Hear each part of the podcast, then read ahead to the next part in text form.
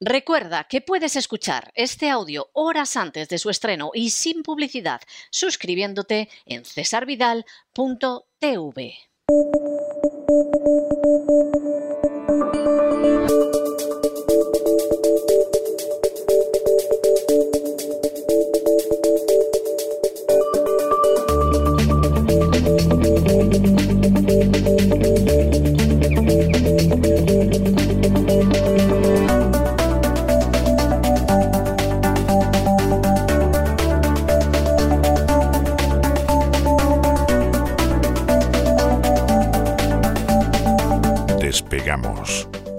Lorenzo Ramírez.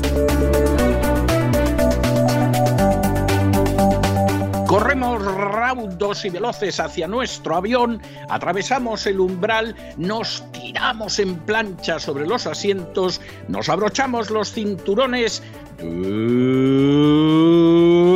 despegamos y nos vamos elevando por los aires hasta alcanzar nuestra altura y nuestra velocidad de crucero. Y aquí, ¿qué, hace usted viendo un mapa de África en chino, don Lorenzo? Por favor, que es que parece que juega usted a desconcertarme. ¿Está usted aprendiendo chino o va a ir a África? Buenas noches. Muy buenas noches, don. César. Algo estoy haciendo mal porque la verdad es que no sé si tengo el, mapa bien, bien puesto. No sé si, si lo tengo al revés, ¿no?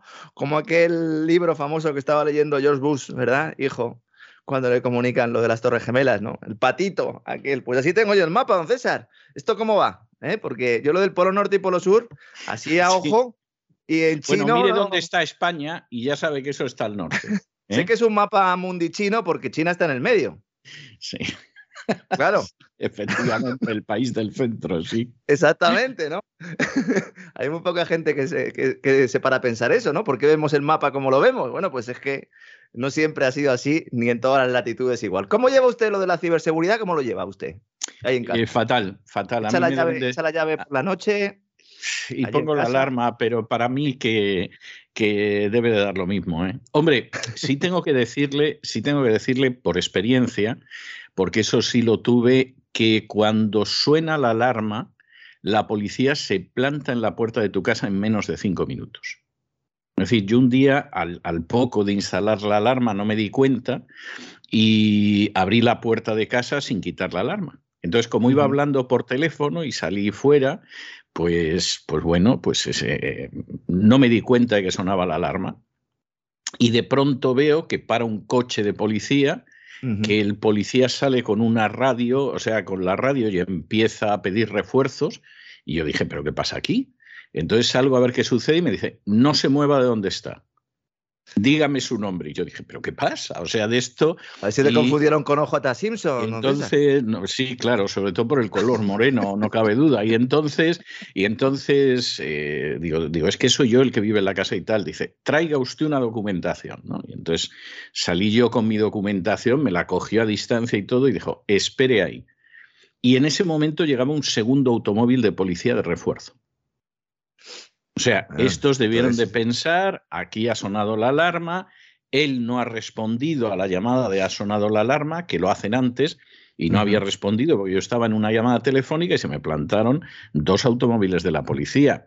O sea que en términos de protección de ese tipo, yo creo que es sobrado, difícil, es superarlo. Es difícil superarlo porque aquí funciona muy bien las alarmas. De hecho, por ejemplo, se suele decir que una de las razones por las que no hay atracos en las sucursales bancarias es porque la policía se planta en la sucursal bancaria entre 3 y 5 minutos. Y a ver a quién le da tiempo para atracar nada si la policía llega entre 3 y 5 minutos. O sea, no, no hay manera en ese sentido.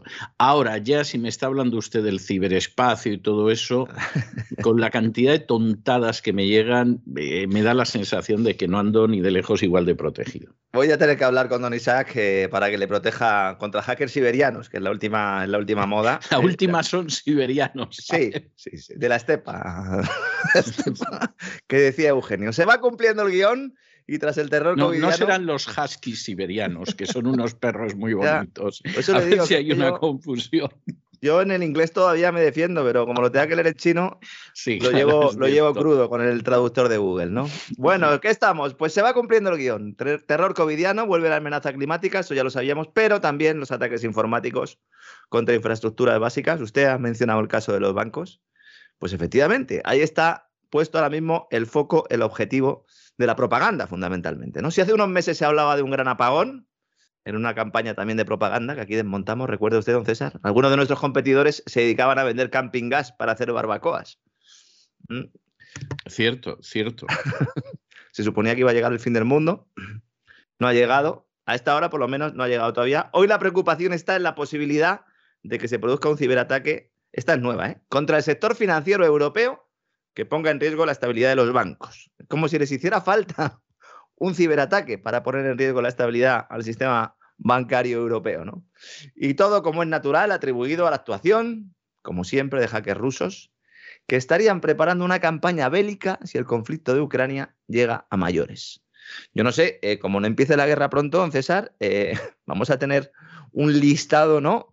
De posibles eh, fechorías que puede, comet- eh, puede cometer esta gente, que si no las iban a hacer, desde luego ideal les estamos dando. ¿eh? No, yo creo que tienen, yo creo que ti- tienen muchas ideas, pero al mismo tiempo eh, yo creo que, que la cosa, sobre todo después del discurso de Putin, la comparecencia de Putin después de la entrevista con Macron, Bueno, Pues, espectacular, ¿eh? Espectacular. eh, yo creo que están viendo a ver cómo pinchan el globo. ¿eh? Le faltó Porque, una colleja a Macron, ¿eh? Al acabar, ¿eh? oh, Porque por llega Dios. un momento en el que le mira como diciendo, sí, y, y te vas a aguantar porque no vas a poder decir nada Sí, después de sí, que hable sí. yo, ¿no? Y, y no te doy aquí dos leches porque no es diplomático, pero te las mereces, Maricrón. O sea que fue algo, fue algo tremendo, tremendo. Y Maricrón haciendo el ridículo, claro, como, ridículo. como suele ser habitual en él, ¿no? Se le debió enfriar el café también en aquella mesa enorme en la que estaban cada uno a un lado. Espectacular también. Le podían haber puesto un micrófono porque seguramente no ni lo escuchó, ¿no? Bueno, pues esto Pero, del. pero lo- lo- eso estaba preparado, ¿eh? porque sí, claro. en la última reunión que tuvieron Putin y Macron Mm. eh, estaban sentados el uno al lado del otro, vamos, a menos de medio metro de distancia. ¿eh? Y y ahora la cosa. Yo creo que no encontraron una mesa más larga en el Kremlin, ¿eh? que no se la ponen. Parecía una pista de tenis. Sí, sí, tremendo, ¿no? Bueno, ¿por qué digo esto de los bancos? La filtración procede del Banco Central Europeo y ha sido recogida y amplificada por la agencia Reuters. Es decir, más establishment, más oficialidad imposible, ¿verdad? Indicando que en realidad han sido los reguladores estadounidenses, esto es como el juego del teléfono roto, a ver, a- Sí, a- sí, a ver, sí. ¿quién es el primero ¿no? que dio la voz de alarma? Supuestos reguladores estadounidenses que habrían trasladado al Banco Central Europeo el temor a que se produzca este ciberataque contra los bancos europeos. Claro, del titular que yo planteaba antes a lo que luego realmente es, hay un trecho importante. Claro que ya esto implica darse de alta en la web de Reuters, leerlo en inglés o meterle el traductor de Google. Y efectivamente el 90% de la población no hace nada más que ver ese titular y muchas veces en redes sociales. Ni siquiera se pincha, ¿no? Entonces la institución que preside Christine Lagarde y que lleva varios días siendo protagonista por el cambio de discurso sobre política monetaria, ha hablado con los bancos centrales de los países de la eurozona, que son menos apéndices del Banco Central Europeo, el Banco de España, por ejemplo, desde que todos comparten divisa, pues es lo que hay, ¿no? Y a su vez, estos bancos centrales nacionales han pedido a sus bancos, a las entidades financieras, que revisen sus sistemas de seguridad. En estos momentos, señoras y señores, los bancos están realizando juegos de guerra cibernética. De esos que tanto le gustan al Foro Económico Mundial. Siempre me acuerdo de la película Juegos de Guerra, lo he mencionado ya varias veces, pero es que siempre me acuerdo, ¿verdad? Con ese ataque termonuclear global, ¿eh? plena Guerra Fría, aquella famosa película que vimos de niños y que yo creo que resume muy bien, ¿no? Esa, eh, bueno, pues ese mensaje que se lanzaba a las personas, ¿no? Que estamos en un peligro inminente de desaparición de la raza humana y que si confiamos en nuestros políticos, pues al final lo terminarían solucionando. Los rusos eran muy buenos y los americanos muy malos, ¿no? En eso hemos crecido, ¿no? Están realizando juegos de guerra cibernética para probar sus sistemas, de esos que tanto le gustan al Foro Económico Mundial y que lo mismo sirven para un ataque informático, para una pandemia, yo qué sé, o para un atentado terrorista, a lo mejor con bombas en trenes, ¿no? Unos juegos de guerra para determinar posibles escenarios y calibrar el grado de protección que tienen los sistemas financieros europeos. Esta va a ser la tónica en los próximos meses y años. Las autoridades y reguladores económicos nos van a decir, hoy es la primera vez, lo hacen a través de Reuters, pero esto es una tendencia, esto es un mensaje, porque ya avanzamos que esto se iba a producir y ahora pues se está produciendo. Evidentemente no es casualidad, no es que tengamos más información que nadie, sino que intentamos ir a las fuentes, a ese cyber polygon, a ese juego de guerra que todos los años celebra el Foro Económico Mundial y que planteaba justo este escenario. Y ahí participan bancos europeos del calibre de Santander, del calibre de Deutsche Bank, entonces, el escenario de partida, estos juegos de guerra, es una crisis bancaria producida por ataques de servicios de inteligencia. Mm. Y es justo esto lo que nos están diciendo que está pasando, ¿no? O que sospechan o que temen que podría estar pasando. Evidentemente, siempre que hay un ataque de este tipo, se culpa a los hackers rusos o a los chinos, a los chinos menos, pero los servicios de inteligencia de esos países no son los únicos que cometen este tipo de actos. ¿Mm? Aquí todos los cometen. De hecho, si yo tuviera que elegir un servicio de inteligencia para que hiciera una operación de estas, no elegiría al ruso, elegiría al israelí. Posiblemente, posiblemente. A mí, a mí lo que me llama la atención, pero claro, es una impresión vista desde fuera y a lo mejor luego la procesión, nunca mejor dicho, va por dentro, también nunca mejor dicho, es como en la Unión Europea se fían de lo que les dicen desde Estados Unidos. Es decir, recuerde usted que en el año 2014, antes de perpetrar el golpe en Ucrania para sacar a Yanukovych y colocar a los nacionalistas ucranianos, Alemania y Francia llegaron a un acuerdo con, en Ucrania para que Yanukovych siguiera en el poder, porque lo habían elegido democráticamente, para evitar un golpe y en ese acuerdo me dio Rusia. En 24 horas, de todas formas, el acuerdo no se pudo cumplir porque los que andaban zascandileando por allí, fueran Soros, fuera McCain, fuera la embajadora americana, pues evidentemente decidieron que el acuerdo se lo cargaban porque ellos querían dar un golpe de Estado en Ucrania. Bien, en medio de esa situación, la embajadora de Estados Unidos en Ucrania, que, por supuesto, no quería que se mantuviera Yanukovych porque había que dar un golpe de Estado. Y además se daba la circunstancia de que veía que la Unión Europea estaba actuando para que no llegara la sangre del río, de pronto suelta, por supuesto, seguimos con el golpe adelante y suelta el famoso FAC European Union. Es decir, mm. a la Unión Europea, disculpen ustedes la grosería, pero la que literalmente, que la jodan fue la expresión literal, ¿eh? que la jodan a la Unión Europea. Es decir, a mí lo que haga la Unión Europea me trae sin cuidado porque yo he venido aquí para respaldar un golpe en favor de los nacionalistas ucranianos y lo que haga Francia, lo que haga Alemania, el intento de salvar la legalidad, que los jodan a todos uno tras otro o, o de manera simultánea, porque yo aquí voy detrás de un golpe de Estado. Claro, con antecedentes de este tipo, como mínimo, como mínimo, tienes que desconfiar un poco. O sea, tienes que desconfiar un poco porque existen precedentes nada santos. Pedro Sánchez, que se ha apresurado, pero vamos, inmediatamente a mandar los dos navíos, eh, los aviones, etcétera, etcétera. Hombre, Pedro, acuérdate de la sesión inolvidable de Colin Powell ante Naciones Unidas, mintiendo como un bellaco, tergiversando lo que tenía y añadiendo frases a los documentos que tenía. Oye, y que, vamos a ver, acuérdate de eso. Es, es, una sombra que luego además le persiguió a Colin Powell, yo creo que hasta que se murió. Pero en cualquier caso, acuérdate, Pedro, no corras, mira a ver lo que hacen los otros, ¿no? Que algunos han prometido aviones, pero los aviones van a llegar en abril, o sea, no, no, no corras tanto, ¿no? Pues no, la gente parece que no aprende. Y además, eh, bueno, y en el mundo financiero también, ¿no? Todo el mundo recuerda esa intervención de banca privada de Andorra, que luego se ha demostrado que no tendría que haberse hecho como se hizo, con el tema también de la fortuna de los Puyol de por medio, con el famoso ministro de Interior Fernández Díaz y el Departamento del Tesoro de Estados Unidos mandando aquella famosa nota en la que decía que era sospechoso de lavado de dinero, ¿no? A través de esa famosa sección 311 que ha servido pues para dar golpes financieros prácticamente en todo el planeta. Sí.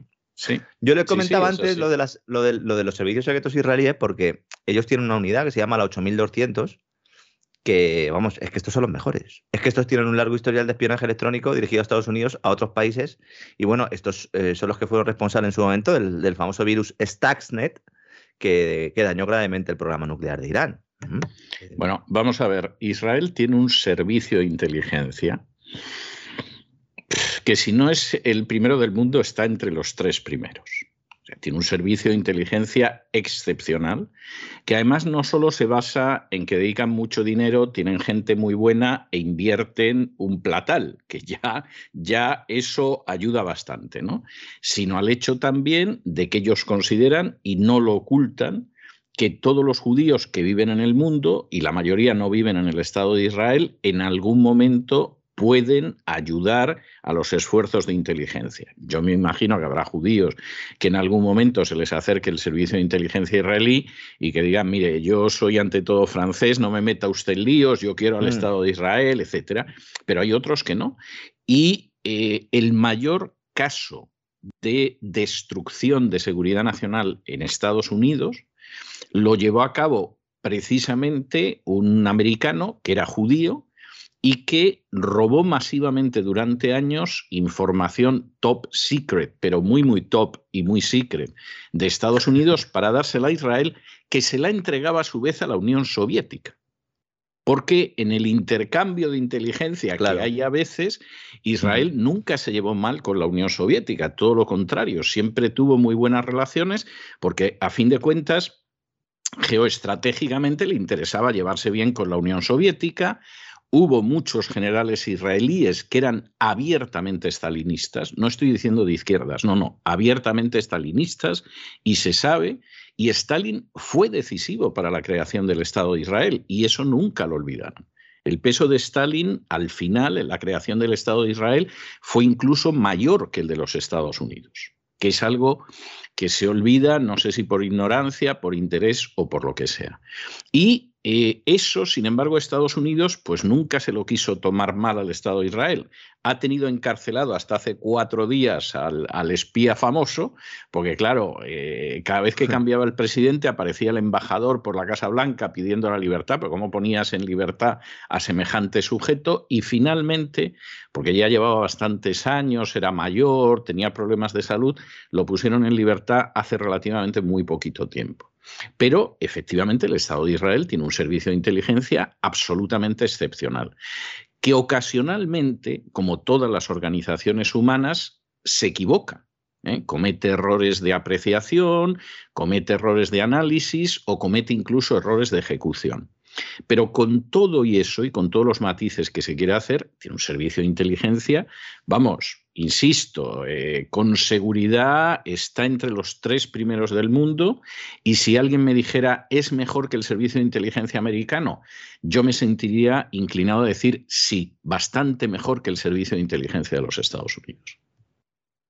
Sí, sí, y además especializado, como digo, en el ámbito cibernético con esa famosa unidad que es por todos conocida. No son los únicos. Ha mencionado usted el caso de Estados Unidos, evidentemente también es potencia, pero es que en el mundo árabe también está creciendo cada vez más este tipo de, desarrollos. Hace unos meses el Banco Central de los Emiratos Árabes Unidos pues siguió también un ejemplo de Cyber Polygon del Foro Económico Mundial y también está realizando simulaciones de ataques cibernéticos, es decir, están ahora mismo en ello, ¿no? En coordinación con el sector financiero privado del país Sector financiero privado que al final pues trabaja codo con codo, como siempre decimos, con las autoridades porque forman las dos caras de la misma moneda. Uno crea el dinero y el otro le compra la deuda, que en el fondo es lo que es el dinero, básicamente, ¿no? Entonces el mensaje que sale de estos ejercicios o juegos de guerra es que los ciberataques pueden desencadenar la próxima crisis para los bancos. Este es el mensaje que nos van a taladrar. Eh, bueno, pues nos van a taladrar la cabeza. Ahora la crisis de Ucrania da la perfecta excusa para poner el foco en el sistema financiero europeo es importante comprender que este tipo de ciberataques pueden atribuirse a cualquiera, ya que la, propia naturaleza de estas actividades hace que sea muy difícil conocer quién está detrás de cada grupo. Si en casos eh, como atentados terroristas ya es difícil, pues imagínese ¿no? si todo se realiza a través de la red. Entonces son perfectas este tipo de actuaciones para realizar ataques de bandera falsa que se atribuyen a determinados grupos o países de forma errónea e interesada para justificar actuaciones políticas pues que siempre acaban perjudicando a los ciudadanos. ¿no? Hace unos cuantos días en cesarvidal.tv hicimos un programa ¿no? Contando un poco todo esto. Un ejemplo es el famoso ataque al oleoducto colonial que dejó sin combustible a buena parte de Estados Unidos en la primavera de 2021. Una operación que el Pentágono atribuyó, además rápidamente, a un grupo que se llama DarkSide, un, un grupo de hackers a los que se atribuye filiación rusa, No está del todo claro, ¿eh? En muchos medios eh, se dice que son rusos. Yo he investigado un poco y digamos que lo máximo que se puede decir es que son de filiación rusa porque eh, cometen menos delitos en territorio de, lo que era la antigua Unión Soviética. Pero bueno, la Casa Blanca llegó a ofrecer 10 millones de dólares de recompensa a quien facilitara información fidedigna sobre este grupo que condujera a la localización o al arresto de, estos miembros, ¿no?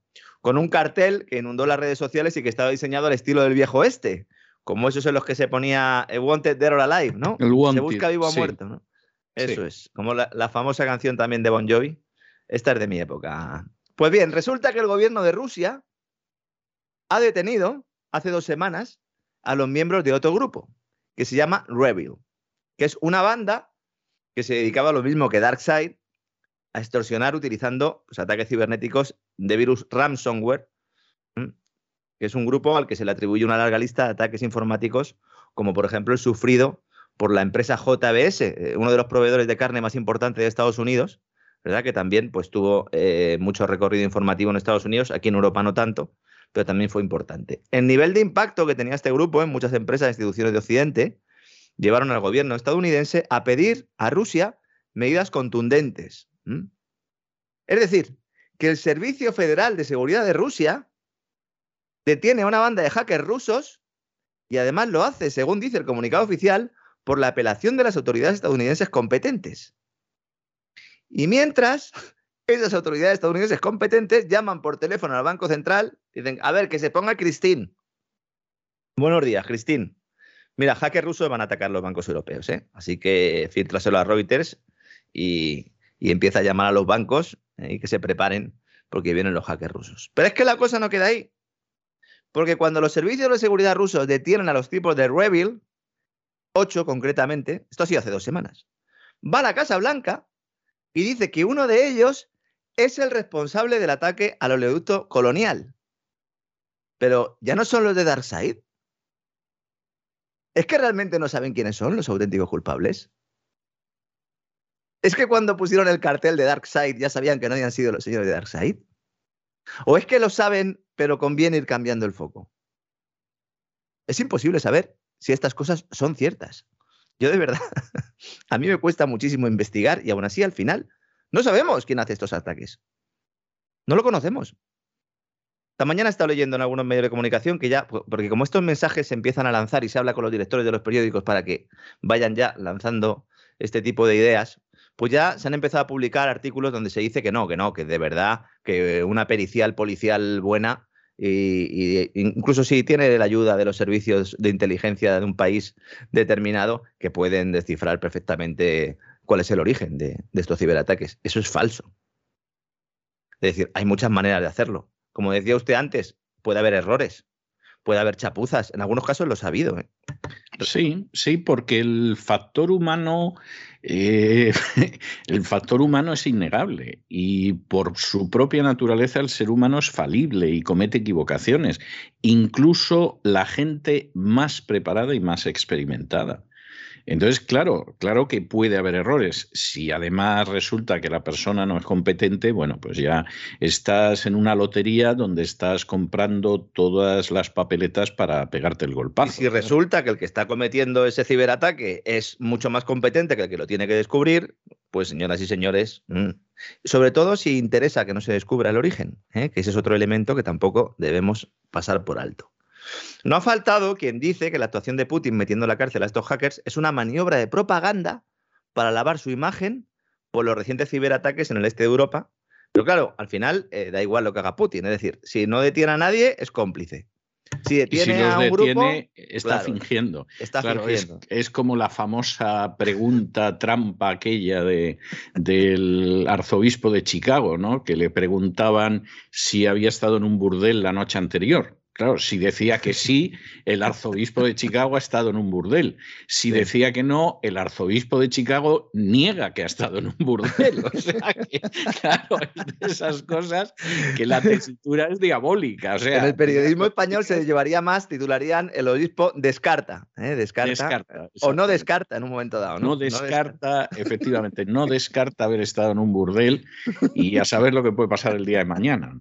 Eso sería si no contesta. Si no contesta, sería no descarta. Carta, ¿no? Exactamente.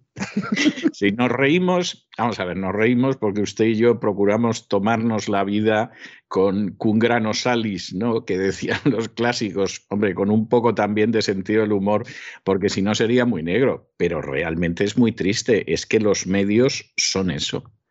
Es que los medios son eso y es bochornoso. Sí, bueno, yo he contado ¿no? en alguna ocasión ¿no? la anécdota también eh, que tuve con un artículo de un gran banco español, que básicamente, pues, eh, bueno, un gran banco español, el Banco Santander, que cuando entró eh, la Guardia Civil a registrar la ciudad financiera de Boadilla ya hace unos años a raíz de lo de la lista Falciani, y luego, bueno, pues que el Santander ha estado implicado ¿no? en algunos casos de lavado de dinero internacional pues cuando a mí me avisaron de que estaba entrando ya la Guardia Civil, yo publiqué en un periódico que la Guardia Civil entraba a registrar la sede financiera de Santander y me llamaron del Banco Santander y me dijeron que no estaban registrando nada, que le estaban dando la información ellos voluntariamente. Y dije, total, que tuve que cambiar el titular por orden del director, o sea que, o sea que estas cosas pasan, ¿verdad? Aquí en La Voz, afortunadamente no, y por eso estoy viviendo aquí mi segunda juventud, don César, que ya cumplo, ya cumplo 47 palos dentro, dentro de poco. Bueno, los próximos meses. Es una edad estupenda, ¿eh? O sea, eh, vamos a ver, yo se la cambiaba por la mía. O sea, que, pero vamos, sin ver. Yo, ¿eh? yo, voy a llegar a su edad, voy a llegar con la cabeza mucho peor que usted, porque usted la tiene en su sitio y sobre todo es que tiene todo en la cabeza. Usted es un ordenador con piernas, la gente no lo sabe, pero don César Vidal, el 90% de las cosas que, comenta. Eh, bueno, pues es que las tiene en su disco duro, pero en el disco duro mental. Es decir, no le hace falta ningún ordenador cuando los demás pues eh, siempre necesitamos, aunque sean unas pequeñas notas, para poder hacer nuestro trabajo. Así que ojalá llegara yo, don César. ¿eh? Bueno, yo, yo insisto en que yo con 47 años, que es la edad que usted va a cumplir, estaba infinitamente mejor. ¿eh? Tenía hasta más pelo. pero mejor que, yo ahora, mejor que yo ahora. No lo sé, pero seguramente, seguramente como usted ahora. Más libros, más libros publicados llevaba seguro. ¿Eh? Sí, pero, pero insisto, insisto, no, estoy hablando en términos de, de, salud, de fuerza, de capacidad, etcétera, etcétera. Vamos, yo con 47 años estaba hecho un sol. Yo recuerdo la década de los 40 casi con seguridad como la mejor de mi vida. O sea, contra pues aquellos que dicen que Sí, sí. Aquellos que dicen que hay una crisis de los 40, yo tengo la sensación, hombre, esta década acaba de empezar, pero, pero tengo la sensación de que la década de los 40, vamos, la pujanza y todo, y eso que era de los 30 fue de campeonato, pero bueno, eh, desde luego yo recuerdo como, como edad dorada absolutamente la década de los 40. Posiblemente, esto sí lo reconozco, en cuanto a proyección internacional, relevancia, etcétera, eh, los últimos años han sido mucho más importantes que la década de los 40. Los últimos eh, siete años aproximadamente. Pero al mismo tiempo también le digo que, vamos, en términos físicos, eh, de, pelo y otras muchas cosas, vamos, estaba yo como con 47, me cambiaba ahora mismo, pero sin pensarlo. ¿eh? ahora a mí me dicen, bueno, vamos a suponer que en la misma situación en la que está usted ahora, eh, va a estar como estaba en los 47. Y le digo, ¿dónde hay que firmar? Luego miro quién es, porque puede ser Mefistófeles, ¿no? El, que te ofrece el contrato para firmar. sí, sí, o, el diablo, o el diablo en el cruce de caminos de Clarksdale, ¿no? Que también, ¿no? Se te puede aparecer por ahí. Y aquí en el sur eso es totalmente fácil. O sea, como lleves una Telecaster eh, a mano, ya se puede liar, ¿no? Bueno, en los próximos meses vamos a ver cómo la Casa Blanca lidera una coalición internacional, que esto también le gusta mucho a, Joe Biden, para luchar contra el cibercrimen. Esta va a ser la próxima, don César. o sea, la próxima es el cibercrimen. Sí, coalición internacional para luchar contra el cibercrimen. Ya se están preparando las estructuras en Estados Unidos para presentar esto en la sociedad. Evidentemente se va a poner en la diana China y a Rusia en esta nueva Para eso se hace, básicamente. Para eso se hace, o sea, claro. Y hablando de China, antes eh, estaba aquí con mi mapa de África en chino, que no terminaba de verlo. A ver, el país sigue con su agenda, está aumentando sus posiciones en África, China, continente que es vital para su proyecto de la nueva ruta de la seda, que va mucho más allá de tender infraestructuras desde China a Europa, porque tiene ramales en todos los continentes. ¿eh? La iniciativa de la franja y la ruta ya tiene el apoyo de casi 40 países africanos. África es muy importante para China desde hace años, especialmente la zona oriental. Sí. Sí, eh, donde han realizado inversiones millonarias, ¿no? infraestructuras tradicionales como los puertos de Mombasa, los puertos de Djibouti, eh, que son claves para el comercio chino con el continente, pero también en el norte de África, que bueno, está regando con dinero a Argelia, a Egipto y a Marruecos. Esto no se suele decir, pero China eh, está regando a Marruecos y Marruecos es de la OTAN y a Marruecos le hace más caso a la OTAN que a España. Es decir, no lo tendríamos que mirar, ¿no? Es cierto que a golpe de talonario, China ha ido tejiendo poco a poco en África influencia económica, política, cultural, claro, generando una dependencia de la que luego espera pues, poder sacar partido en el futuro. ¿no? Y esto se produce mientras los países occidentales renuncian a este territorio. Cuidado con la pelea eh, por determinados materiales, por determinadas materias primas que son fundamentales para el desarrollo de, la tecnología. Esas tierras raras famosas, ¿eh? por no mencionar el, tema clásico, ¿no? de las piedras preciosas, todo esto, pero vamos, un ejemplo de ellos, de esto que estoy diciendo, es la financiación de proyectos en el África subsahariana. Se acaba de publicar un estudio del think Center for Global Development, el Centro para Desarrollo Global, que muestra cómo los bancos de desarrollo de China en financiación han metido 23.000 millones de dólares en, los últimos 13, 14 años, que es más del doble del dinero que han prestado eh, estos mismos bancos o sus, homólogos en Estados Unidos, Alemania, Japón y Francia juntos. Es decir, que la, la principal agencia de financiación del desarrollo de Estados Unidos, que ahora sería la Agencia de Financiación de Desarrollo de Estados Unidos, International Development Finance Corp, que es como se llama esto, habría prestado solo 1.900 millones de dólares frente a los 23.000 millones de los chinos. Cuando se dice, no, es que claro, los chinos están comprando África. Bueno, pues eh, cómprenlo ustedes. ¿Por qué se quejan de que están comprando África? Porque están metiendo más pasta que ustedes.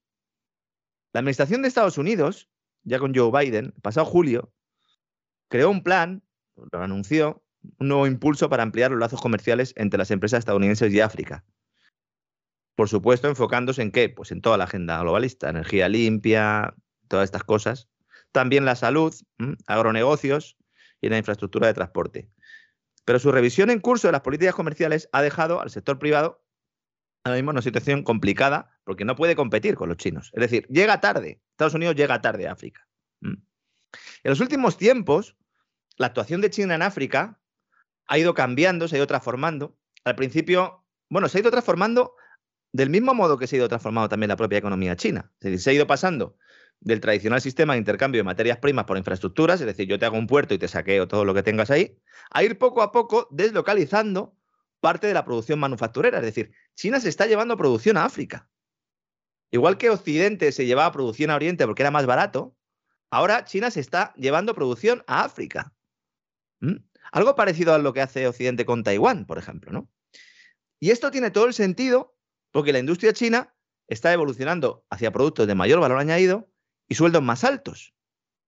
Es decir, se está europeizando, por decirlo de alguna manera, ¿no? En este sentido, ¿no? O americanizando. Una tendencia que se va, además, a agudizar en los próximos años. Por eso hay muchas empresas, incluso algunas pequeñas y medianas, sobre todo en comparación con las nuestras, no son tan pequeñas y medianas, pero en comparación con, con sus hermanas mayores chinas sí, que están llevando producción allí, sobre todo en el textil y el calzado. Esto es muy curioso lo que está sucediendo. Por supuesto, esto pues, no se habla en ningún sitio. Hay, hay un elemento que, claro, lógicamente eh, esto no se quiere ver. Y no se quiere ver, entre otras cosas, porque los que se han beneficiado mucho no lo quieren ver y no quiere que cambie.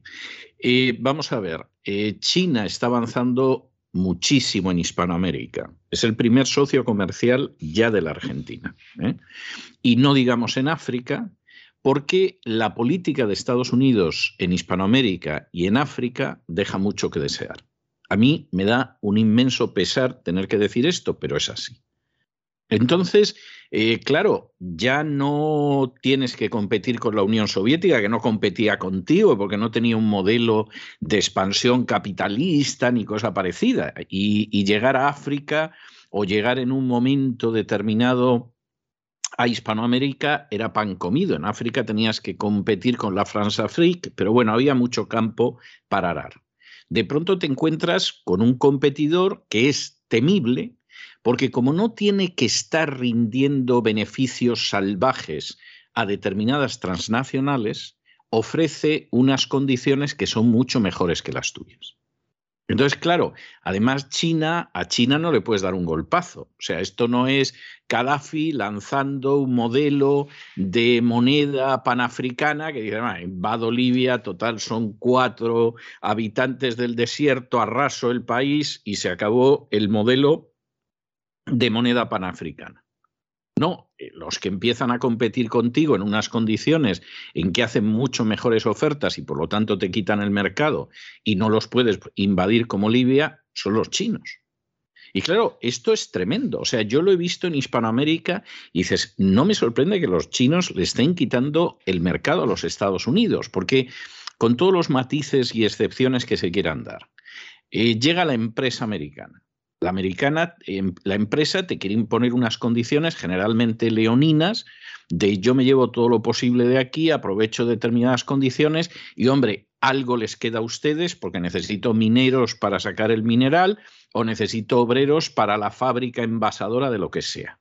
Pero en términos generales, yo aquí hago un beneficio bárbaro, bárbaro y realmente en el país dejó poco porque eh, los puestos de trabajo están muy bien, no cabe la menor duda, es estupendo, pero no hay más allá, no hay más allá. Llegan los chinos y te dicen, bueno, primero yo no le voy a discutir el precio del zinc, de la harina de pescado o de lo que sea. O sea, no se lo discuto. Lo único que quiero discutir es que sea por tantos años y usted me garantiza tanto por tantos años. Y a continuación les dice, y por cierto, para que esto funcione con más rapidez, usted necesita unas carreteras que lleguen hasta la costa. Yo se las hago. Usted necesita aquí perforar un túnel a través de una cordillera. Yo se lo hago. Usted necesita aquí unos puertos. No se preocupe que yo los trazo. Entonces, claro, eh, o cambias el chip y cambias la manera en que haces política, o los chinos te adelantan, porque la oferta es mucho mejor en todos los sentidos y encima además te hacen regalos. Y en África, pues no hablemos, claro. Sí, además en el proceso ese que usted describe, hay mucha gente que dice, bueno, pero claro, es que China eh, es, un, es, un, país que es totalitario, entonces claro, eh, es todo sector público y las empresas que están llegando ahí están llegando con el apoyo del sector público y están disparando con pólvora del rey y por lo tanto no pueden competir con las empresas privadas eh, occidentales, ¿no? Ahora, esto es profundamente falso.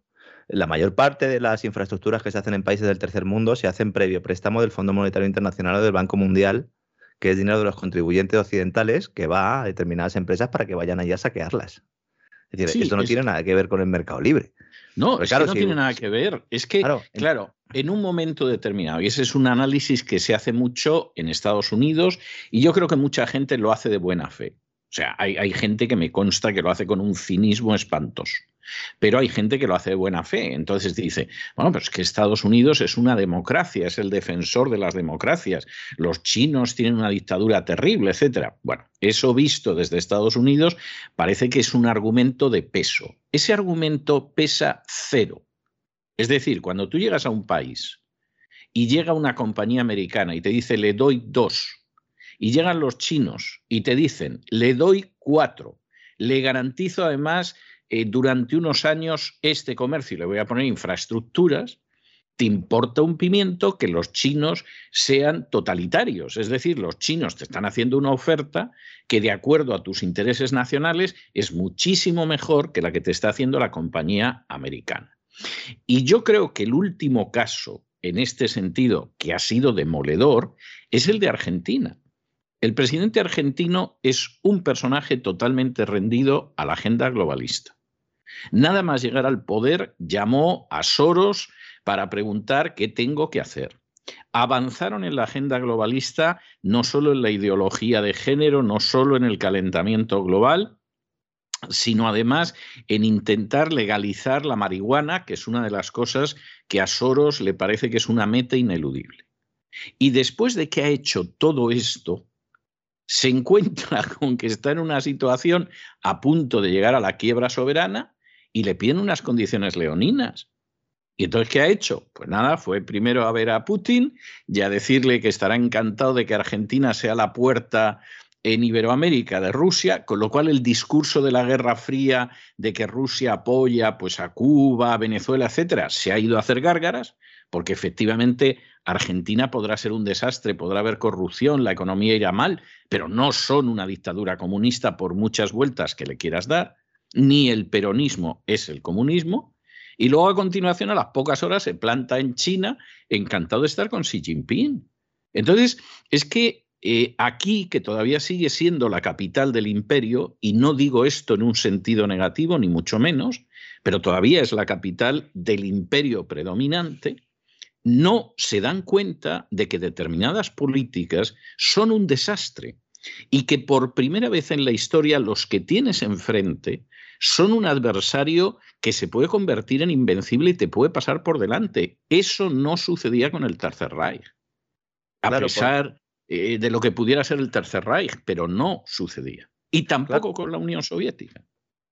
Porque además esos enfrentamientos eran a cara de perro y eran enfrentamientos al final militares, eh, puros y duros, ¿no? Porque al final eh, lo que había era enfrentamientos. Pero China está haciendo otra cosa. Y esto es importante que la gente lo entienda. Lo que ha sucedido en Argentina puede ser un síntoma de lo que pasa en todos unos años en algunos países de Europa, ¿eh?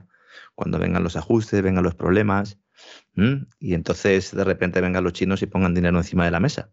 Porque el caso que estaba comentando usted de África ya no solo es el transporte, porque a partir de ahí entra todo. Es decir, la iniciativa de la franja y la ruta de la seda es una colonización total, pero sin pegar un tiro. Y por eso, y por eso China es peligroso.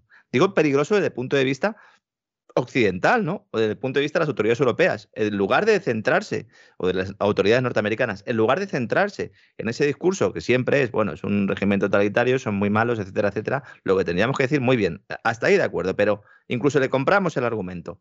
Pero ¿qué estamos haciendo nosotros en esos continentes? Por ejemplo, el caso de África.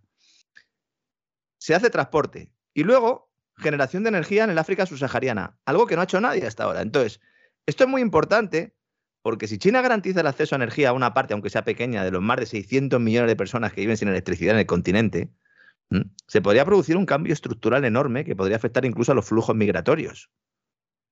Y esto explica en buena medida, la fiebre verde, la soga verde, la fiebre de, de, todas las políticas de transición energética, porque lo que se intenta es que África no se pueda desarrollar, porque si se desarrolla lo va a hacer de la mano de China. Y por eso se plantea, no, no, no se puede quemar carbón, no se puede quemar hidrocarburos, porque esa sería la manera que tendría, evidentemente, ¿no? De electrificarse África. No le vamos a pedir que pongan paneles solares y ya está. ¿no? Tendrán que empezar por lo baratito, ¿no? Y una vez que tienen la electricidad, pues ya puedes trabajar en el desarrollo de las telecomunicaciones. ¿Mm? China ha renovado el cable submarino de la costa oriental africana y está tendiendo uno nuevo en el flanco occidental. Esto no va a estar ahí para no usarse. Esto forma parte de una estrategia. Huawei, el gran gigante tecnológico, pionero de la tecnología 5G, está presente en todos los países de África. China mejora la conectividad digital en África mientras promueve la introducción de su modelo su modelo de vigilancia también en los paquetes de, telecomunicaciones perdón, que ofrece a los países de la región. Y mientras tanto, nosotros diciendo que si hay hackers rusos. Y diciendo que si Rusia va a invadir Ucrania. Y de qué, qué malos son los chinos en Taiwán. Tenemos que centrarnos un poco en lo que tenemos delante de las narices. Ya hemos perdido el tiempo. Ya lo hemos perdido. La Casa Blanca llega tarde, lo decía antes, ¿no? Pero es que mm, va a llegar un momento en el que ya va a ser esto una política de hechos consumados. Y entonces nos dirán el nuevo orden global de Rusia y China. ¿Mm? No, señores.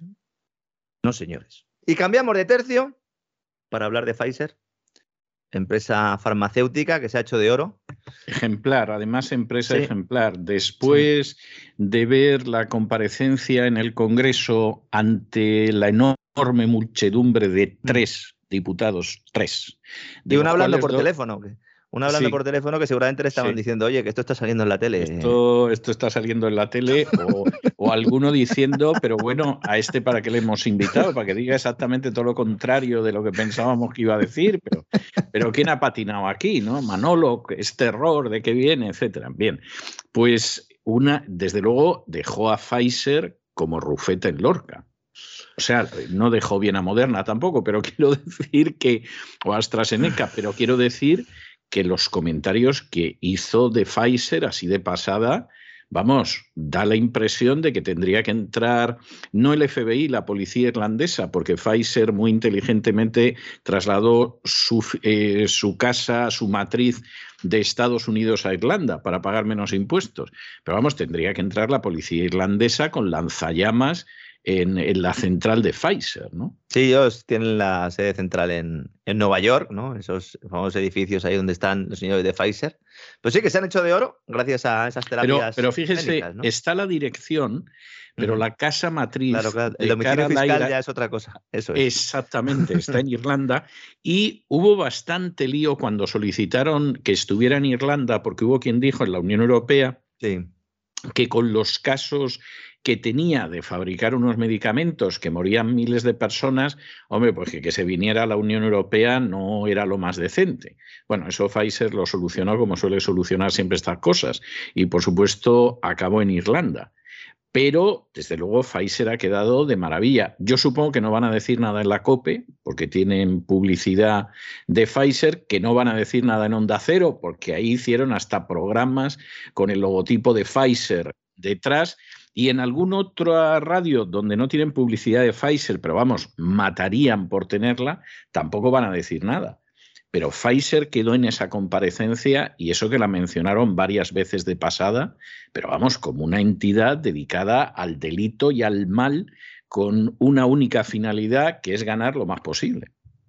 Bueno, es que hay algunos casos ya, incluso judiciales, ¿no? que no tienen nada que ver con la vacuna covidiana. No sé si en el futuro se enfrentará la compañía algún tipo de, bueno, pues de demanda, de querella o de iniciativa eh, legal. ¿no? La verdad es que está perdiendo lustre eh, también en los mercados. Eh, las acciones están, se han dado la vuelta, están cayendo tras presentar unas previsiones de negocio que no han estado a la altura de las expectativas del mercado, aunque sus ingresos se duplicaron en 2021, se han forrado, superando los 80.000 millones de dólares, con un beneficio neto de casi 20.000 millones de dólares. ¿no? Poco me parece para obligarnos a todo el mundo ¿no? a pagar dinero vía impuestos para que se compraran estas famosas dosis. ¿no? Pues las acciones de la empresa han bajado. Muchos analistas indican que es por las estimaciones de negocio de este año. Algunos incluso dicen que el mercado no ha comprendido bien las cifras y que la evolución en 2022 para la empresa va a ser muy positiva. No solo vendiendo la mal llamada vacuna Comirnaty, Comirnaty se llama el nombre actual, sino con su nuevo Parece el nombre de un vampiro, ¿no? Comirnaty, ¿no? Y aparece la cara de Montoro. luego se oye fla, fla, fla, fla, fla. O sea, es que, es que lo Comirnaty, Comirnaty, sí, el regreso, ¿no? El regreso, de Comirnaty, exactamente, La segunda parte ya tal. Sí, sí, podíamos... Eh, yo no sé por qué no estamos tomando notas, porque al final podríamos hacer unas cuantas películas de cada programa, ¿no? Con la semanita que llevamos. Luego está el antiviral que sale ahora al mercado y este se llama Paxlovid. Este no, nombre quizás menos acertado, ¿no? El de Comirnaty. Comirnaty mola más, ¿verdad? Paxlovid, uso autorizado por la Agencia Europea del Medicamento. Ya veremos los efectos adversos que tiene esto. Claro, de momento la Agencia Europea del Medicamento dice que los que han comunicado hasta los 34 días de la administración, eh, yo no sé, espero que este ensayo dure un poco más, ¿no? Son fundamentalmente la alteración del gusto, diarrea, y vómitos. Y no está recomendado su uso durante el embarazo. No me extraña. Estos son pastillas que se toman dos veces al día durante cinco días tras diagnosticar la infección. Entonces, no lo he dicho antes, pero la FDA en Estados Unidos también ha aprobado su uso en Estados Unidos. Pero ojo, uso de emergencia en mayores de edad y con receta médica. ¿Mm? A ver si leemos bien los documentos, porque hay gente que todavía no se entera. ¿eh? Comirnaty es la vacuna que ya pasó a ser autorizada eh, ya sin, bueno, sin tener esa rúbrica ¿no? de uso de emergencia, aunque cuando uno lee los documentos sigue apareciendo, con lo cual el problema ¿no? para analizar todo eso es tremendo porque los ensayos clínicos terminan en el año 2023 y 2024, según la documentación oficial presentada por Pfizer a la FDA. ¿eh? Bueno, la FDA añade que la píldora no sustituye la vacunación. Esto ya, eh, esto ya es un cachondeo, ¿no? Ni tampoco las dosis de refuerzo. Es decir, ustedes se vacunan. Se me van poniendo los boosters, ¿eh? los refuerzos. Mm, se lo van poniendo cuando, cuando diga yo. ¿eh? Cuando diga yo, FDA, cuando diga yo, Agencia Europea del Medicamento, se lo digo a los gobiernos y se la van poniendo. Y si cogen el COVID, también se toman las pastillas. un completo, don César, un completo. Un completo, no. No voy a explicar lo que es un completo en lenguaje en España, eh, pero, pero creo que el paralelo que ha señalado usted no puede ser más exacto. O sea, da la sensación de que es un completo, sí. Un completo está claro, ¿no? Vamos a ver, aquí está la clave de todo. Si sustituye el antiviral a la vacuna, mal llamada vacuna, perdónenme, eh, señores oyentes, entonces los ingresos de Pfizer son más falsos que un euro o un dólar de madera. Porque claro, si dicen que van a vender o que van a ingresar unos 50.000 millones de dólares entre vacuna y antiviral y uno se pone en antiviral y otros deciden vacunarse, pues entonces mm, mal negocio estamos haciendo. Y esto puede ser lo que esté penalizando el mercado y que se refleja en el valor de la acción. El, eh, medicamento este antiviral, Paxlovid, va a tener un competidor. No sé cuál va a ser la marca comercial con, la que va a salir al mercado. El de Merck. Eh, el nombre es Monupiravir. Yo espero que esto lo cambien de alguna manera porque esto es para vender motos. Eh, no sé si tienen mucha capacidad, pero para ponerle nombre a los medicamentos, la verdad es que andan un poco flojos. Supongo que se le pagará una millonada a alguien, que pagaremos los contribuyentes también de una manera indirecta, porque esto es carísimo. Estos tratamientos antivirales son carísimos, ¿no? Aunque otro elemento importante que está pasando desapercibido, siempre pasa algo importante desapercibido, no sé por qué.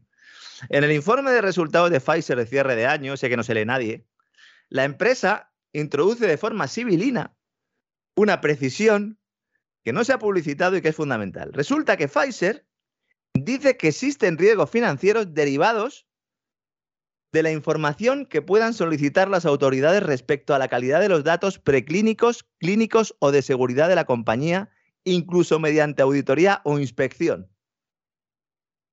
Es decir, que la farmacéutica dice, no, a ver si me van a pedir más documentación y se la voy a tener que dar, que como se haga público lo que tengo yo aquí, se me cae el negocio. Esto es gravísimo. Dice que está preocupada por la integridad de los datos clínicos. Pero si los, si los habéis hecho vosotros. ¿Cómo los habréis hecho? ¿Cómo los habréis hecho? Efectivamente. Efectivamente. ¿Qué datos habréis hecho que estáis así de preocupados? Sí. Es que no me extraña, ya lo explicamos también en un programa del Gran Reseteo para suscriptores de cesavidal.tv dedicado a la Big Pharma. En el proceso de autorización de la llamada vacuna contra el COVID en Europa, de Pfizer, unos correos internos de la Agencia Europea de Medicamento exponían cómo funcionarios de esta agencia pidieron a autoridades europeas que se saltaran los procesos nacionales de autorización para que la vacuna llegara a todos los países a la vez y lo más grave. Los datos revelaban diferencias cualitativas entre los lotes comerciales y los utilizados durante los ensayos clínicos. Esto es, esto es gravísimo, de verdad. esto salió publicado, salió publicado parcialmente en Le Monde y ya nada más. Yo accedí a, parte de esta documentación, que además planteamos en el, y expusimos en el programa. Ante el, reportaje, el artículo de Le Monde, la Agencia Europea del Medicamento denunció el robo de la información y dijo que los informes, estos correos electrónicos, habían sido manipulados por hackers. Hackers rusos. ¿Qué le parece? es que es magnífico, es magnífico. Me, sorprende, me sorprende. O sea, ¿cómo se les ha ocurrido lo de los hackers rusos? Es algo que, me deja sorprendido. Me deja perplejo usted hoy, don Lorenzo. yo, ojalá cuando yo era más chavalillo hubiera estado esta excusa de los hackers rusos, porque alguna vez que habría llegado yo a mi casa de madrugada le podía haber dicho a mi padre ¿no? que, que había sufrido un ataque de unos hackers rusos y a lo mejor había colado, porque aquí últimamente cuela todo. Pero lo más importante de todo, de este informe de Pfizer no es ni los ingresos que esperan, ni el Comirnaty, ni el nombre del nuevo antiviral, ni siquiera esto que he comentado sobre la falta de calidad eh, de la información o de los datos preclínicos ¿no? de sus medicamentos. La compañía señala que el COVID-19, abro comillas, puede disminuir en gravedad o prevalencia e incluso desaparecer por completo, lo cual considera el mayor riesgo para su negocio, el mayor riesgo para sus cuentas, el mayor riesgo para sus accionistas. ¿Qué le parece, don César? en fin, me faltan palabras. ¿eh? Puede desaparecer por completo, disminuir en gravedad. ¿Y entonces qué vamos a hacer nosotros? ¿Qué vamos a hacer nosotros? Ah, pues entonces nos tendremos que dedicar a otras cosas, ¿no? Nos tendremos que dedicar a cuidar a otros enfermos, que hemos dejado un poco más de lado, ¿no? Hay un cambio de discurso, es evidente, están sucediendo muchas cosas. Yo me quedaría con lo positivo, que es que la compañía que se ha forrado con el COVID nos está diciendo que contempla como un riesgo para ella, con lo cual para los demás es estupendo que la enfermedad pueda disminuir en gravedad, prevalencia o desaparecer por completo. Yo creo que ya estamos sobre, en ese Sobre todo porque la vacuna, como comentaba muy bien la Porta Roselló, para, mm. no ha servido absolutamente para nada para la variante Omicron. O sea que claro, algo se tienen que inventar. A pesar de lo cual, la Unión Europea decide ampliar el uso de pasaporte COVID hasta 2023, ¿verdad? Exactamente, exactamente. hasta el 2023, que, que vamos, es algo maravilloso. Sí, luego se convertirá en otra cosa. Luego se convertirá en otra cosa que no será exactamente certificado COVID, sino Digital Wallet ID, como estuvimos explicando el fin de semana pasado, y ahí pues no solo se incluirán los datos eh, sanitarios, sino también los datos personales eh, de relación con la administración y también eh, bueno, pues el, uso del dinero electrónico cuando lleguen las nuevas monedas digitales. Esto en Europa lo van a tener bastante fácil, porque aquí estamos acostumbrados, pero en Estados Unidos, que no hay una cultura de, llevar un documento nacional de identidad, esto va a ser más complicado. No lo comentamos el otro día, pero en Estados Unidos va a ser más difícil imponer, imponer todo esto. Evidentemente, hay muchas veces. en Estados Unidos va a ser imposible. O sea, ya le digo que va a ser imposible. Hombre, vamos a ver, en Nueva York no. a lo mejor ahí la cosa cuela. En el DC, como dicen aquí, en Washington, según quien gobierne, a lo mejor sí, a lo mejor no pero va a ser muy complicado y en algunos estados ni los a los amigos a los amigos de Texas no le veo yo con el digital wallet no no no no los de Texas sacan antes la escopeta ¿eh? o sea ya ya se lo adelanto yo a usted bueno que me vayan que me vayan buscando un hueco ¿eh? que me vayan buscando un hueco por allí en Texas alguna cabañita eh, tranquila. Tenemos, tenemos una de, las personas que trabaja en alguna de, las cosas que hacemos en esta casa que se va a vivir dentro de unas semanas a Texas. Ah, no lo sabía, pues fíjese. Sí, sí, deja, deja su, su país natal y se va a vivir a Texas. De hecho, de hecho, en la última semana de febrero va a estar en Texas para buscar casa y agárrese usted a la silla, ¿eh? agárrese usted a la silla, eh, casas de 200 metros con jardines de, vamos, terrenos alrededor de un acre y medio, dos acres, por 150 mil dólares. ¡Wow! Me he puesto a salivar como don cuando veía un autónomo. Sí, don Isaac, don Isaac le podrá dar más datos porque lo comenté con él y esta persona me envió varias ofertas de casas que había visto donde piensa establecerse en Texas y entonces en una conversación de estas que tenemos a lo largo de las 24 horas del día, don Isaac y yo, que no dormimos, o sea, vamos a ver, dormimos, pero dormimos cuando nos pilla y donde nos pilla. ¿eh? Y entonces eso hace que, hablemos a lo largo de las 24 horas, porque siempre hay algún momento entre las 24 horas que, que no dormimos y seguimos despiertos a horas absolutamente atrabiliarias y entonces hablamos. Y le envié, me parece que eran tres o cuatro casas, y andaban entre los 150 y me parece los 170 dólares. Pero casas que estaban muy bien, venían las fotos de todas las habitaciones, casas grandes. Estoy hablando de entre 150, 170 y 200 metros, pero que luego tenían alrededor un acre, acre y medio, dos acres de terreno, con lo cual, vamos, puedes ampliar la casa lo que quieras, ¿no? O sea que eh, anda que no, no te queda sitio. En algún caso veías la casa y luego ahí todo el verde alrededor, ¿no? Y estos eran los precios. Pues esto lo voy a tener que negociar con mi señora. Texas no hay impuesto sobre la renta, además. ¿eh? No siga, no siga, don César, no siga. No, no, no, yo se lo digo, yo se lo digo porque, porque es así. O sea, eh, las cosas todavía, se puede comer carne y tal allí, ¿no? No está bueno, es, es, algo, es algo de lo que se precian muy justamente los tejanos, porque, porque tiene una industria ganadera muy buena. Sí, yo creo que en pocos sitios he comido yo una carne tan excelente como en Texas. Aunque en general aquí en Estados Unidos la carne es muy buena, pero, pero en el caso de Texas es, es de escándalo. O sea, se lo digo porque, porque esta es la, historia que hay. Y, le estoy diciendo unos precios de hace, no sé, una o dos semanas. Don Isaac, que seguramente lo conservará, hasta se lo puede enviar para que lo vea usted. Claro, luego ves lo que cuesta un piso pequeñito en España, los sudores que tienes que pasar para pagarlo, los bancos, cómo te chupan la sangre. Luego llega Hacienda y ve a ver lo que te puede sacar. Pues es que un país así no puede salir adelante. O sea, es que no hay manera. Hombre, ahí tienen a Fauci, que eso es algo que en Estados Unidos, que es algo que siempre pues, eh, es peligroso. ¿no? Ahora ha salido una nueva del NIH, de los institutos de salud norteamericanos, que se dedicaban a inyectar cocaína a, los, a las mascotas. En uno de esos experimentos que, que le gusta tanto hacer a algunos, ¿no? Pero indudablemente yo, mi plan de gran evasión lo tengo muy claro, el petate aparecería allí en Estados Unidos con usted, mm, porque aquí, como esto sigue así, don César, la verdad es que va a ser complicado ya no solo poder comer carne o poder moverse por las calles, sino directamente no convertirse en una oveja, ¿no? En un idiota absoluto, ¿no? Porque llega un momento en el que aunque uno intente luchar, ¿verdad?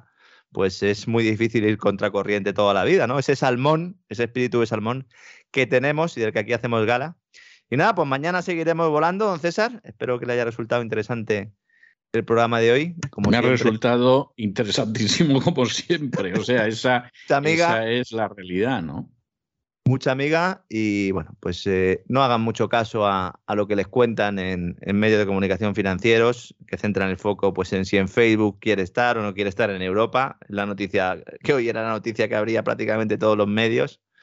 Facebook, claro que le interesa estar en Europa y esto es una batalla eh, que es una batalla propagandística. De hecho, fíjese, es que sacaron un comunicado, eh, los de Facebook, ahora Meta, sacaron un comunicado diciendo que se planteaban que algunos de sus productos eh, más importantes, como Facebook e Instagram en Europa, pues igual eh, los tenían que dejar de ofrecer por motivos eh, legales y tal. Y 24 horas después, 48 horas después, han sacado otro comunicado diciendo que no, que no tienen ningún deseo de retirarse de Europa y que se ha malentendido todo esto. Bueno, aquí hay un conflicto con el Tribunal Superior de Justicia de la Unión Europea, que no es nada más que eso, ¿no? por el tema de la privacidad y por esa pelea ¿no? que hay a nivel tecnológico en el mundo. Pero céntrense. Pero, mire, volvemos, si me permite hacer un breve inciso, volvemos a esta arrogancia que tiene un coste tremendo. Es decir, el señor de Facebook piensa que la Unión Europea, que es muy sumisa a determinadas directrices de política internacional, no quiero que con lo que digo ahora se ofenda a nadie, pero piensa que la Unión Europea es como Panamá, es como Salvador, es como Honduras o es como el Perú. Y entonces yo digo, ¿qué me voy? ¿No? Y entonces viene el presidente inmediatamente diciendo, hombre, no se lleve usted la transnacional, porque aparte de que yo no engancho mordidas, pues eh, me va a dejar a tanta gente en la calle, me van a armar un escándalo, no sé si me van a volver a elegir o cómo voy a acabar la, la legislatura, ¿no? Y entonces el señor Zuckerberg o el que sea, le dice, así, ah, bueno, pues entonces esto, lo otro y lo demás allá. Y el otro se arrodilla, le besa las manos al señor Zuckerberg y le dice, muchas gracias, señor Zuckerberg, muchas gracias. Ha sido usted compasivo y bueno, muchas gracias. ¿eh? Y Zuckerberg dice, aquí que se note quién manda. Pero claro, esto lo dices en Europa. Y entonces los alemanes te dicen, pues nine. O sea, diga usted lo que quiera, Zuckerberg. Los mismos alemanes que le dicen a Biden que sí, a mantener cerrado el gasoducto. Eh, exactamente, ¿no? Claro, porque es que al final una cosa viene también con la otra. Porque muchas empresas dirán, bueno, pero si la Unión Europea, ¿qué es? Si hacen lo que, lo que les decimos en todo momento. Sí, es exactamente, es que esa es la otra historia, ¿no? Pero claro, en un momento determinado, en Europa todavía esto es muy incipiente, pero cuando vaya empeorando la situación económica, ya veremos a ver qué pasa. En un momento determinado se da la circunstancia de que llegan los chinos. Claro, y entonces llegan los chinos y el que se ha puesto de rodillas delante de Zuckerberg o del que sea, pues le dicen, no es necesario ponerse de los días, seamos amigos. A mí no importa el gobierno, gobierno no importa a mí, solo amigos, comercial, comercial. Y entonces, claro, les comen el pan de debajo del sobaco, que diría un castizo en España. Es que esa es la realidad. O sea, es que, es que hay gente que el chip no se lo cambia y sigue empeñado en creerse que está en la Guerra Fría y que puede actuar como se actuaba en otras épocas, pero ya no se puede. Ya no se puede.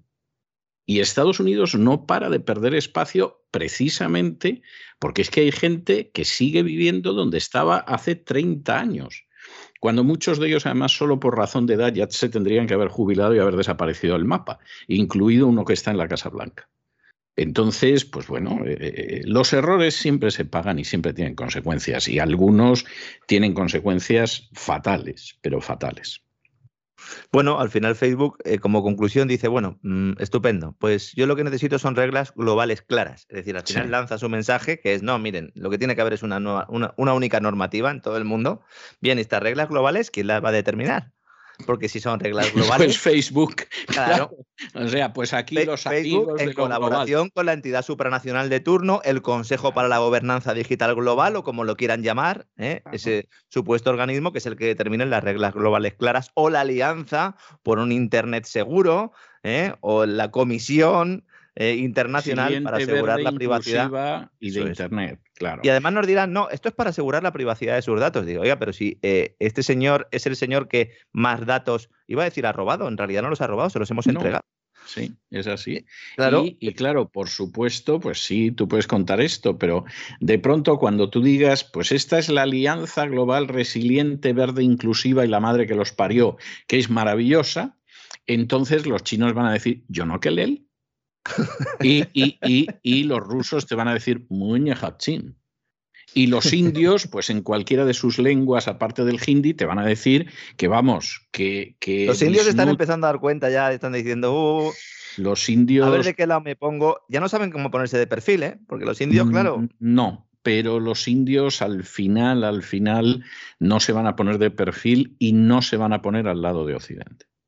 Y además hay un factor. pienso eso. sí. No, yo también, pero es que además eh, yo sigo manteniendo muy buen contacto con India. Eh, primero, los indios de los británicos no quieren ni hablar. Por razones obvias, ¿no? ¿eh? Entonces, bueno, los británicos siguen teniendo una capacidad de enredo no pequeña, pero los indios, o sea, ni les hables de ellos. No es que hablen mal, es que no quieren ni hablar de los Ni, británicos. ni un gin tonic te puedes tomar allí. Eh, no sé, bueno, a lo mejor sí, pero desde luego será con Ginebra India. O sea, no quieren saber nada de ellos. De Estados Unidos, el comentario que te hacen, y es inquietante, es que es un país poderoso donde hay muchas cosas. O sea, eso es lo más que vas a oír tú positivo de un indio sobre Estados Unidos. Y luego, sin embargo, sienten una enorme simpatía hacia Rusia porque Rusia los ayudó muchísimo durante todo el periodo de existencia de la Unión Soviética. O sea, siempre mantuvieron muy buena relación con la Unión Soviética y, luego con Rusia, pues entre otras razones, porque se da la circunstancia de que no eran precisamente amigos de los británicos. Vamos, una persona que trabajó mucho tiempo en mi equipo, que don Isaac la conoce y usted también, que era Galina Kalinikova, Que eh, era la mamá de, de Elena, la que hoy se va a ocupar de naturismo y todo lo demás, y que era ingeniero naval, diseñó barcos en la época de la Unión Soviética para India. O sea, ella conocía personalmente a Indira Gandhi por la entrega de alguno de estos barcos. Ujú. Y las relaciones entre ellos siempre fueron muy, fueron muy, fueron muy. Va ahí como si estuvieran en San Petersburgo. Entonces, vamos a ver, India no quiere tener problemas con nadie, pero es muy posible que acabe en el otro bando. Y luego es que el- las proyecciones económicas para la India son espectaculares. Siempre hablamos Claro. de China y siempre hablamos de Estados Unidos. Hay un, un informe que publicó la consultora Price eh, eh, ya hace un tiempo, en el, que, el cual planteaba que fue un informe que se hizo muy famoso porque todo el mundo decía que China iba a superar a Estados Unidos en dos décadas, que era un poco la idea que se estaba planteando. Pero es que la India también, es decir, en ese informe la tercera economía sería Estados Unidos, Sí. eh, crecería eh, o subiría un puesto eh, la India, ¿no? India creció en 2021 un 12% del Producto Interior Bruto. Sí. Y India, India tiene, tiene una serie de desigualdades que no se dan en China. ¿Eh? Y unos Mm. problemas de corrupción que no existen en China, pero India es una potencia que cualquiera que haya viajado por ella, y yo sobre todo lo que es el norte de la India lo he viajado mucho, es verdaderamente impresionante. En fin, nos vamos a quedar en la India, don Lorenzo, porque, porque verdaderamente hoy hemos agotado el tiempo. Vaya vuelo, ¿eh? Vaya vuelo. Menos Vaya mal vuelo, que lleva- llevamos, llevamos un motor eléctrico, que yo no lo Sí. suelo decir porque, claro, al final dicen, ¿pero cómo que llevas un motor eléctrico? Sí, para estos vuelos extendemos un poquito más. Sí. ¿eh? O para Como permanecer en el aire. mapa venía acompañar hoy en por su mar. chino, pues nos hemos aquí extraviado en los aires, pero vamos a aterrizar enseguida. Un fuerte Un abrazo, un abrazo muy fuerte. Hasta mañana.